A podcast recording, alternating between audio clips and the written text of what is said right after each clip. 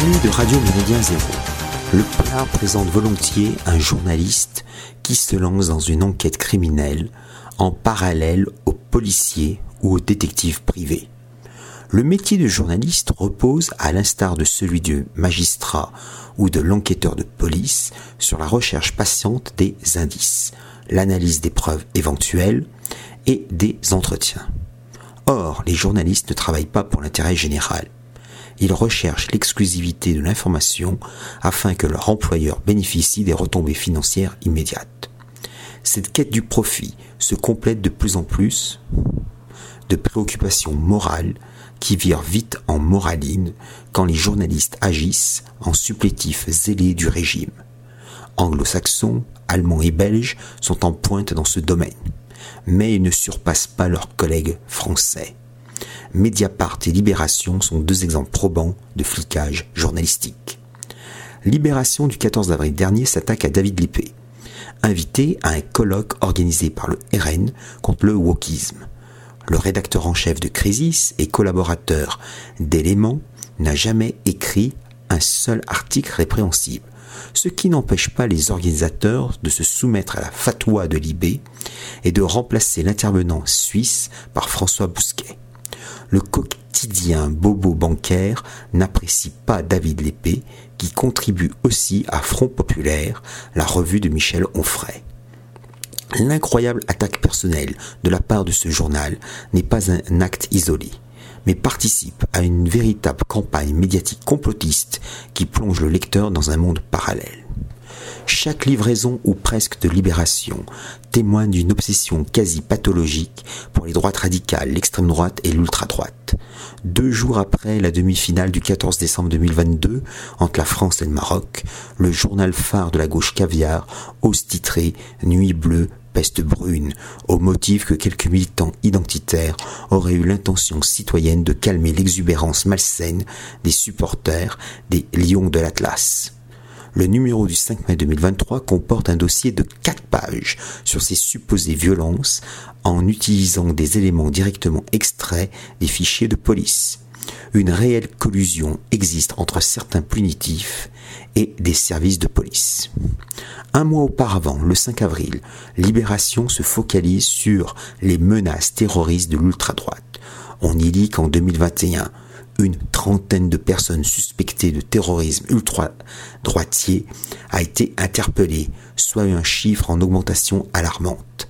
On connaît maintenant les responsables des fusillades sanglantes à Marseille, à Nantes, à Grenoble, à Paris. Le 7 mai, Libération consacre deux pleines pages sur la menace identitaire à Bordeaux. Le problème ne serait-il pas plutôt la gestion municipale grotesque des Verts? Le 10 mai, le journal titre sur le magnifique défilé parisien du 6 mai en hommage à Sébastien Desieux.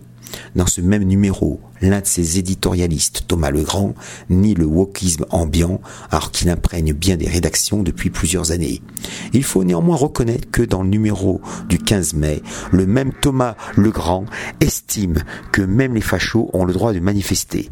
Il craint en effet que ces précédents concernent un jour prochain les rassemblements de la gauche radicale. Son opinion assez sensée se noie dans un océan de conformisme béat. Pour preuve, le numéro du 12 mai revient sur les oppositions populaires légitimes à Calac et à Saint-Brévin. Un long article dénigre notre ami Roland Elie. Ainsi, sous l'impulsion de Roland Elie, ex-FN à la tête d'un blog d'information sur le combat national et des figures locales de reconquête, la commune de Calac, Côte d'Armor, subit les assauts de l'extrême droite. Bigre, le directeur fondateur de la revue Synthèse nationale commanderait-il pour l'occasion une division de Panzer Tigre Bouffi de subventions publiques, l'humanité du 24 mai joue à son tour la pitoyable ritournelle fachophobe.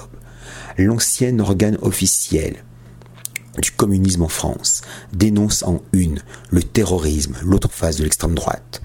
Un article au ton excessif, intitulé Partout Calac, la pieuvre brune, signale que les ouvrages de Bernard Germain, maître d'œuvre et fer de lance de cette belle réaction, figure dans le catalogue de synthèse édition aux côtés d'ouvrages d'auteurs suprémacistes, fascistes et ou négationnistes tels Paul-Louis Beaujour, Alain Renaud, François Duprat ou encore Vittorio Mussolini, le fils du Duce.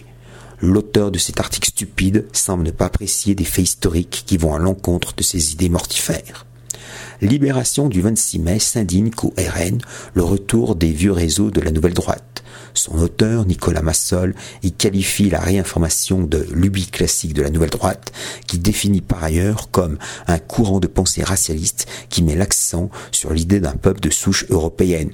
Quelle horreur Il doit ignorer le concept d'ethno-différentialisme qui englobe et dépasse la notion de racialisme. Il comprendrait mieux s'il se mettait à lire les nombreux ouvrages de Pierre-André Taguieff.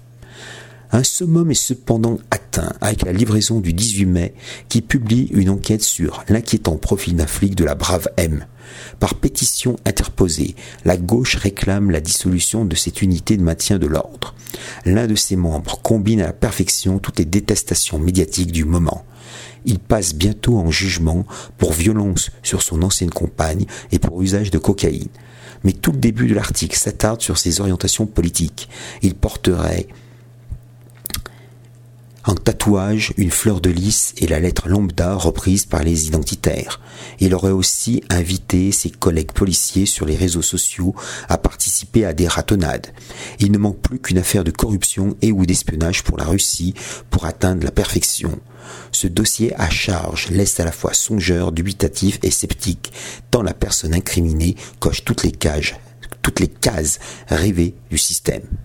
Il ne fait aucun doute que la presse policière, celle qui verse régulièrement dans des actions de très basse police de la pensée, a un très grand avenir dans l'Hexagone.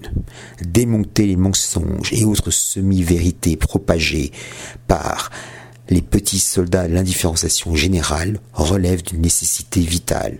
La réinformation et l'examen critique des récits officiels contribuent à l'action militante permanente. Notre vision du monde organisée autour du beau, du bon et du vrai doit se confronter directement aux constructions informationnelles fallacieuses de Cosmopolis afin de les démolir aussitôt. Salutations flibustières